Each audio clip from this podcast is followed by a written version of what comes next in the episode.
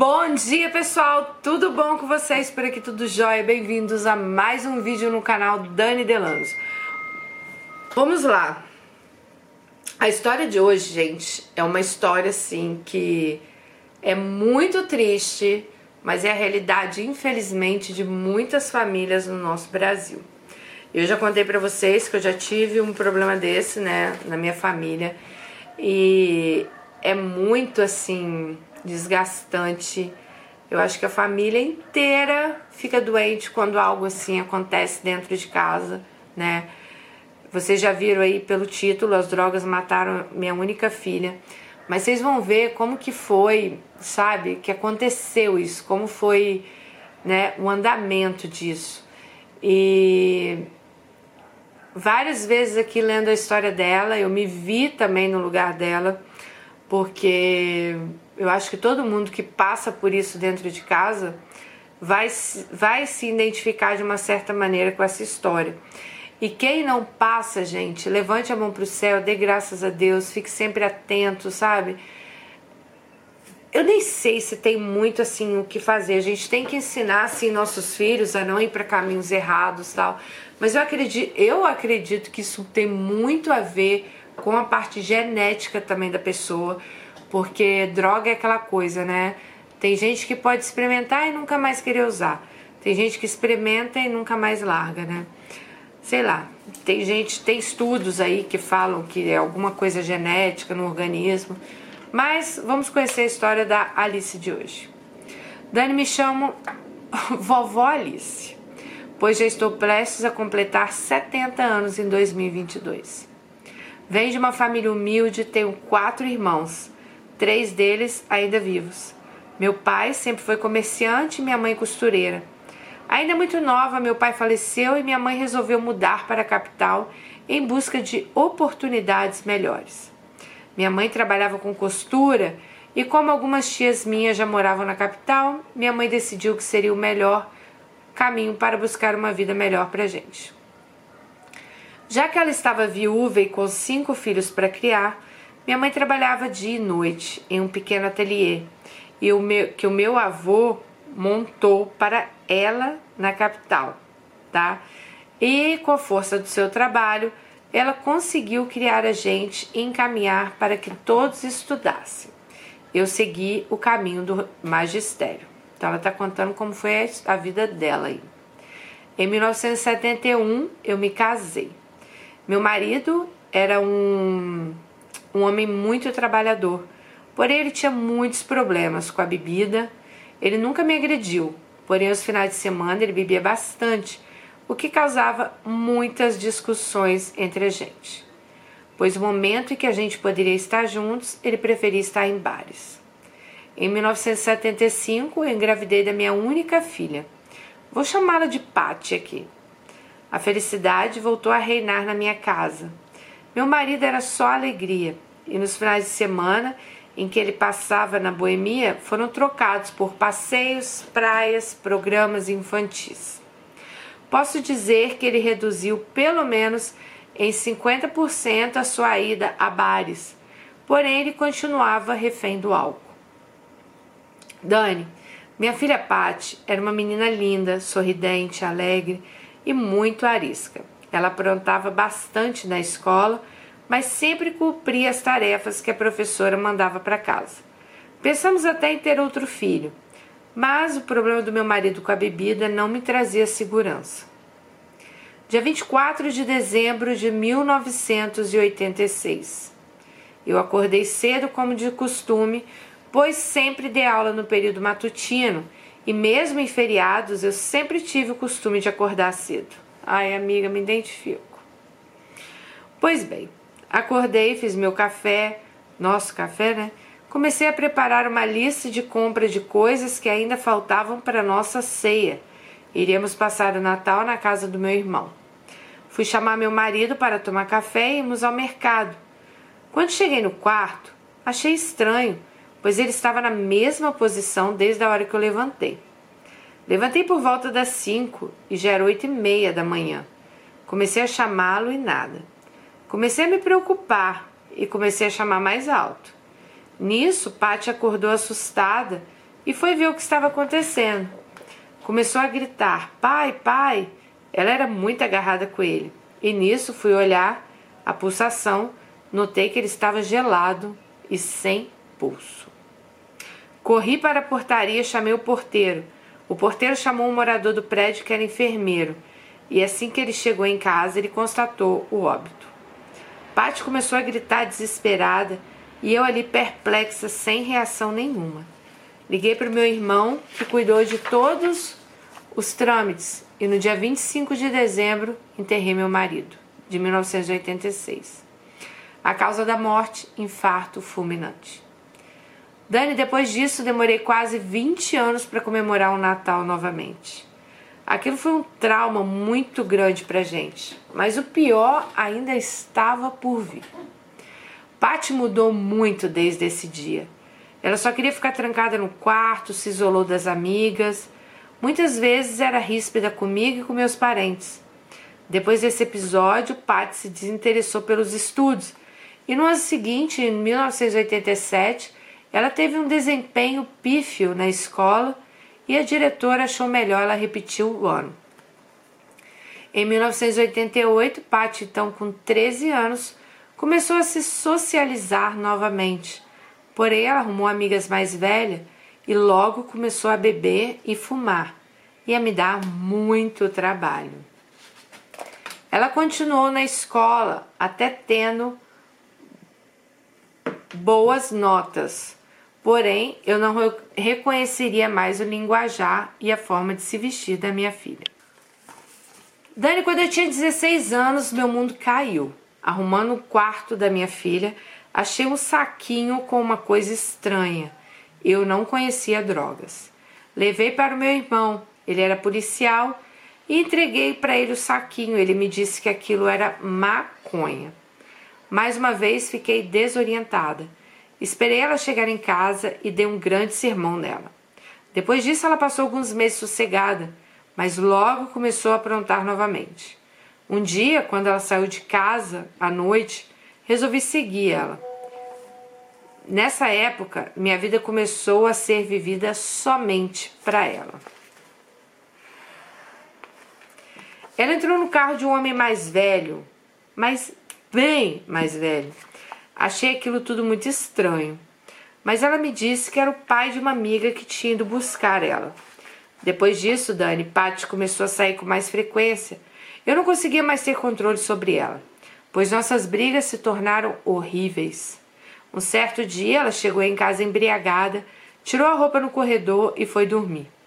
Quando peguei a roupa dela para lavar, sim, Dani, eu lavava até as calcinhas dela. Achei ao equivalente a 300 reais. Estranhei, mas passou. Porém, me ligou um sinal de alerta. Achei que ela, além de fumar droga, estava também traficando drogas. Mas não, Dani. Logo eu descobri que ela estava se prostituindo com homens ricos, casados. Nessa época ela tinha 17 anos, estava terminando o ensino médio. Ameacei colocá-la para fora de casa mas sempre fui codependente dela. Vivia para ela e logo recuei. Com o passar dos meses, ela se tornou viciada em cocaína, largou o pré-vestibular que ela fazia e ali ela se entregou de corpo e alma para as drogas. Já não tínhamos mais uma relação de mãe e filha, eram brigas intensas. Eu dava tudo de bom, o melhor para ela, mas a gente não conseguia ter um diálogo. Quando ela estava sóbria, o que era raridade, né? Eu ainda conseguia conversar com ela. Ela era uma menina linda e ela começou a se deteriorar por causa de uso compulsivo de cocaína. Quando ela tinha 23 anos, consegui interná-la em uma clínica em outro estado. Gastei muito dinheiro na época com essa internação. Ela ficou lá seis meses. Voltou limpa, conheceu um rapaz, namorou com esse rapaz por quase dois anos mas começou a dar indícios que as coisas não iam bem. Porém, não tinha nenhuma prova concreta que estava voltando a usar drogas. Só que um certo dia, o namorado descobriu que ela estava saindo com um homem mais velho e usando drogas novamente, e ele terminou o relacionamento com ela. Pronto. Isso foi o suficiente para Pat se entregar à cocaína novamente. a se envolver com traficantes. Nos desses namoros com traficantes, é, o namorado foi baleado e faleceu. Ela ficou muito assustada, mesmo não estando presente na hora do ocorrido com ele, e mais uma vez ela me pediu ajuda. Nossa, nessa época eu já tinha me aposentado e eu vivia em função de Paty, pagando dívidas dela de drogas. Cheguei a motel de manhã cedo, pois a mesma tinha sido deixada lá por um doidão que estava com ela no motel, usando drogas, saiu e não pagou a conta e deixou ela lá, tipo, vou deixar minha namorada aí que eu vou buscar o dinheiro e volto e nunca mais voltou. Depois desse susto com o falecimento do namorado, nunca conheci ele pessoalmente, ela disse. Eu não deixava os amigos dela frequentar minha casa, né? É, eu internei Paty novamente. Ela ficou mais oito meses internada. Mas logo que saiu, o pesadelo voltou pior. Agora, Paty estava envolvida com crack. Dani, quando essa menina começou a usar crack, ela secou. Toda a beleza que ela tinha virou lembrança. Ela começou a vender os objetos pessoais dela, começou a passar dias fora de casa, chegou a engravidar e abortar algumas vezes. O mundo dela, que já não era bom, desandou de vez. Uma vez, Dani, ela foi pega roubando carne no supermercado. Por sorte, o gerente deixou ela me ligar e eu tive que ir lá arcar com o valor do furto. Outra vez, ela foi detida roubando produtos na farmácia. Levaram ela para a delegacia e meu irmão mais uma vez conseguiu contornar a situação. Assim como algumas outras vezes que ela foi detida fazendo uso de drogas. Ela chegou ao ponto de largar tudo e morar ao lado de outros usuários de crack, já que ela não se importava mais. Raramente ela aparecia no meu prédio, já não deixavam sequer ela entrar na portaria sem minha autorização, pois eu tinha medo. Peraí. Ah, tá. Raramente ela aparecia lá no prédio.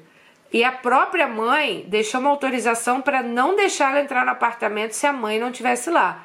A nossa Alice. Por quê? Porque ela ficou com medo de Paty limpar a casa inteira e eles limpam mesmo, gente, para trocar por crack. O crack transformou ela numa pessoa sem medos. Em 2014, novembro, Paty foi espancada numa briga de usuários de droga. Ela tomou várias pauladas, foi socorrida pelo SAMU. Fiquei sabendo no mesmo dia da briga. Eu sabia os lugares que ela ficava reunida com os usuários, assim como meus familiares também sabiam. Corri para o hospital logo que eu soube, mas o estado de Paty era crítico. Ela tomou muita paulada no corpo e na cabeça e faleceu naquela madrugada. Dani, o sentimento de perder um filho para as drogas é desolador. Sempre tentei de tudo para ser a melhor mãe, a melhor amiga, mas infelizmente as drogas sequer permitiram a gente ter uma relação genuína. As drogas acabaram com o sonho da minha filha de ser advogada acabaram com meu sorriso durante mais da metade da minha vida. Hoje eu tento recomeçar, mesmo com 70 anos. Depois que Paty descansou dessa vida louca e opressora dela, enfim, eu comecei a cuidar de mim. Hoje eu passei com as minhas amigas, faço meu crochê, assisto seu canal. Ai, vou chorar. Mas nunca consegui tirar de mim o sentimento de frustração e potência por ter perdido minha única filha para as drogas. Por isso eu faço um apelo para as Alices aqui do grupo. Olhem para seus filhos e caso alguma tenha algum usuário de droga na família, interne, nem que seja de forma compulsória. A dor da derrota para as drogas é muito grande. Dani, um beijo, um beijo em todas as Alices. Eu amo seu canal e eu queria muito dividir essa história com vocês. Gente, ai, essa, essa história dela me deu vários gatilhos, porque infelizmente eu já passei por coisas assim. Mas vamos lá. Nossa, gente, é muito. Olha, eu sou mãe e eu falo com meu marido, eu falo com meus filhos, eu oro todos os dias e agradeço a Deus por meus filhos não terem se metido com droga. Sério, eu acho que se eu tivesse que enfiar o joelho no milho todo dia, eu enfiaria porque eu sei a luta que é isso e eu sei que muitas vezes é uma batalha perdida, mas muitas vezes também a gente pode ganhar essa batalha, né? Na minha família, graças a Deus, ganhamos essa batalha. Que não foi fácil, tá? É, é muita dor, é muito ruim para quem tá nas drogas, é muito ruim para quem tá em volta. É, cara, a família inteira adoece, né? É, é, é muito complicado, muito complicado. E, nossa, Alice, eu imagino assim, sabe, é, o seu sentimento, né? Porque mesmo que a droga, é, a droga, principalmente o crack, né? Eu, na minha família, graças a Deus, assim, não chegou aí pro crack, foi até cocaína, porque diz que o crack é assim, o último estágio mesmo, né? Muito difícil sair. É... Você se sente frustrado, você sente, meu Deus, o que, que eu fiz? Aliás, o que, que eu não fiz? O que, que tá acontecendo, né? Bom, gente, então assim, é, é engraçado, né? Você falou que o pai tinha essa. Mais uma vez é aquela história que eu falei, né? Eles falam que tem uma coisa genética nisso, né? Talvez o pai dela, por essa compulsão por bebida, sei lá se a Paty tinha essa compulsão aí por droga, né? Mas faz um certo sentido. Eu não vou entrar muito nesse detalhe, não, mas eu já li sobre isso, tá, gente? Se vocês procurarem aí, eles falam sim que tem algo na genética que pode sim trazer essa compulsão, esse vício aí em álcool, bebida tal. Bom, é, cara, você falou uma coisa aqui muito certa a sua vida acaba sendo vivida só para ela. E é verdade, cara, você tem um usuário na família, a sua vida todinha você vai viver em função dele. É a hora que ele vai chegar em casa doidão, a hora que, é, sei lá, medo dele pegar alguma coisa em casa para vender. E isso, gente, não é ah, a pessoa não, não. Isso é uma doença, a pessoa tá doente, entendeu? Tem uma minissérie que eu já falei para vocês quem me segue no Instagram, arroba Dani viu lá que eu assisti. Já passei, meu marido já assistiu. Aliás, meu filho me passou, né? E meu filho falou: mãe, nem começa a assistir se você não tiver tempo, porque você não vai querer parar. Essa série só tem na Amazon Prime, na Amazon Videos, chama Dom, é uma série brasileira, gente. Fala do Felipe Dom, que foi um assaltante de classe média carioca, viciado em drogas, óbvio, né? E o vício dele levou ele a fazer assaltos no Barra da Tijuca, isso nos anos 90. E, cara, quanto a vida dele. O pai dele, policial civil, menino da Zona Sul Carioca, mas ele ia pro Morro do Tabajara, ia para não sei aonde, usar drogas. E vai contando a vida dele. Cara, a série é muito boa. E ali você vai ver, sim, que você acaba se tornando codependente. O pai dele, por exemplo, era totalmente codependente dele, né? Porque o pai dele vivia em função dele. E eu sei muito bem o que é isso, porque na nossa casa a gente também vivia em função daquilo, sabe? Era o medo de como a pessoa vai chegar em casa, medo de receber um telefonema e sei lá, a pessoa ter morrido, né? Medo de chegar em casa você não achar a sua televisão, né? Como já aconteceu, sua... então assim, é uma coisa de louco, cara. É, é uma coisa de louco, sabe? E muitas meninas que na hora que entram nas drogas, né, que entram no estágio assim, estágio que você não consegue ficar sem, acabam indo para prostituição, né? Porque ali se prostitui, ganha grana e vai gastar na cocaína. Elas não vão se prostituir para, ai, vou melhorar de vida, construir uma casa não. Elas vão se prostituir para gastar na droga, tá? E quando ela fala que ela viu os 300 reais, eu acho que inconscientemente ela já até imaginava. Se bem que ela achou primeiro que era tráfico, né? Mas é, a gente já sabe que não é coisa boa que vem por aí. Bom, é, essa questão de internação, realmente a gente acaba. Você, cara, é seu filho, né? é seu filho, é seu irmão, é seu marido, whatever lá o que seja, você acredita na recuperação dessa pessoa. Então, nessa minissérie mesmo, no Dom, o pai dele vende parte dessa realheria para pagar uma clínica para ele. E ele consegue ficar limpo ali um ano, consegue, mas logo vem a recaída, né? Então, assim,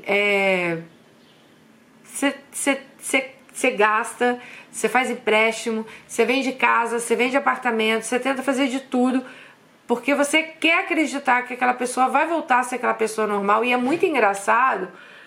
Não é o caso aqui da filha dela que ela fala, Mas normalmente essas pessoas que usam viciadas são pessoas muito doces quando elas estão sem a droga. São pessoas que você olha assim e fala: Meu Deus, não é possível que é a mesma pessoa. E você quer aquela pessoa doce que quando ela tá limpa, né? Você quer aquela pessoa ali do seu lado. Mas infelizmente você sabe que é por poucas horas que aquilo ali vai acontecer. E ah, eu vou ali, não, não vou fazer nada. E quando volta, dois, três dias depois, já tá, né, naquela drogada. Bom, a sua filha até que ela várias vezes ela tentou. Eu acho que esse indício dela tentar ir para a clínica, realmente a pessoa ela quer se livrar do vício, ela quer se limpar. O problema, gente, é que às vezes o vício fala mais alto, né? Ah, ela é fraca. Gente, o cigarro é um vício. Quantas pessoas não conseguem parar de fumar? Só que o cigarro, ele é um vício que faz mal para você, né? Pro seu pulmão, tal. A droga, ela faz um vício para quem tá faz um mal para quem para você e para quem tá do seu lado. Igual eu falo, a bebida é uma droga. O álcool é uma droga, né?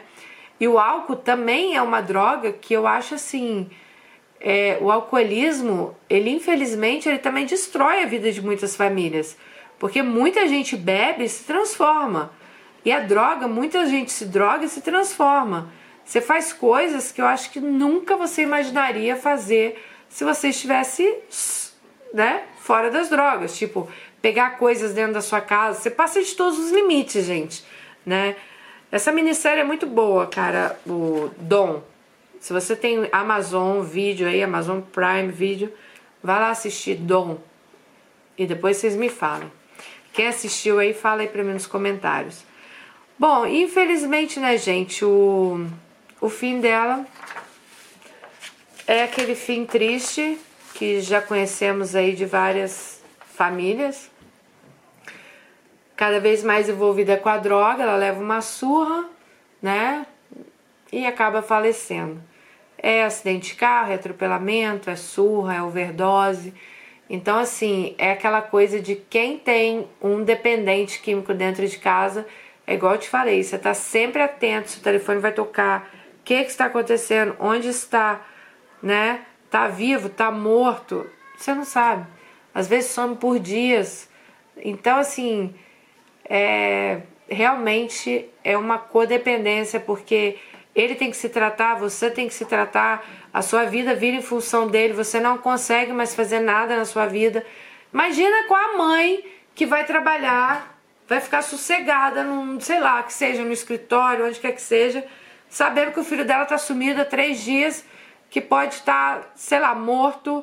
O, o que está passando essa criança, essa criança não, é criança, adolescente que seja, né? Então é muito complicado, gente. É muito complicado, sabe? É, você não tem vida, né? E a nossa Alice fala que hoje, com 70 anos, né? Presta a fazer 70 anos, que agora que ela está vivendo. Talvez agora que ela tenha paz, né, Alice? Para fazer seu crochê, para fazer a viagem com as amigas, jogar um baralho e não esperar que o telefone toca, né? e saber que você vai ter que lidar com algo pior. Ah, gente, é muito triste, sério. É muito triste. Qualquer tipo de vício, assim, é muito triste. É, é muito pesado para quem passa, sabe? É muito. É uma carga muito pesada, muito pesada. Mas é isso. É a vida, né?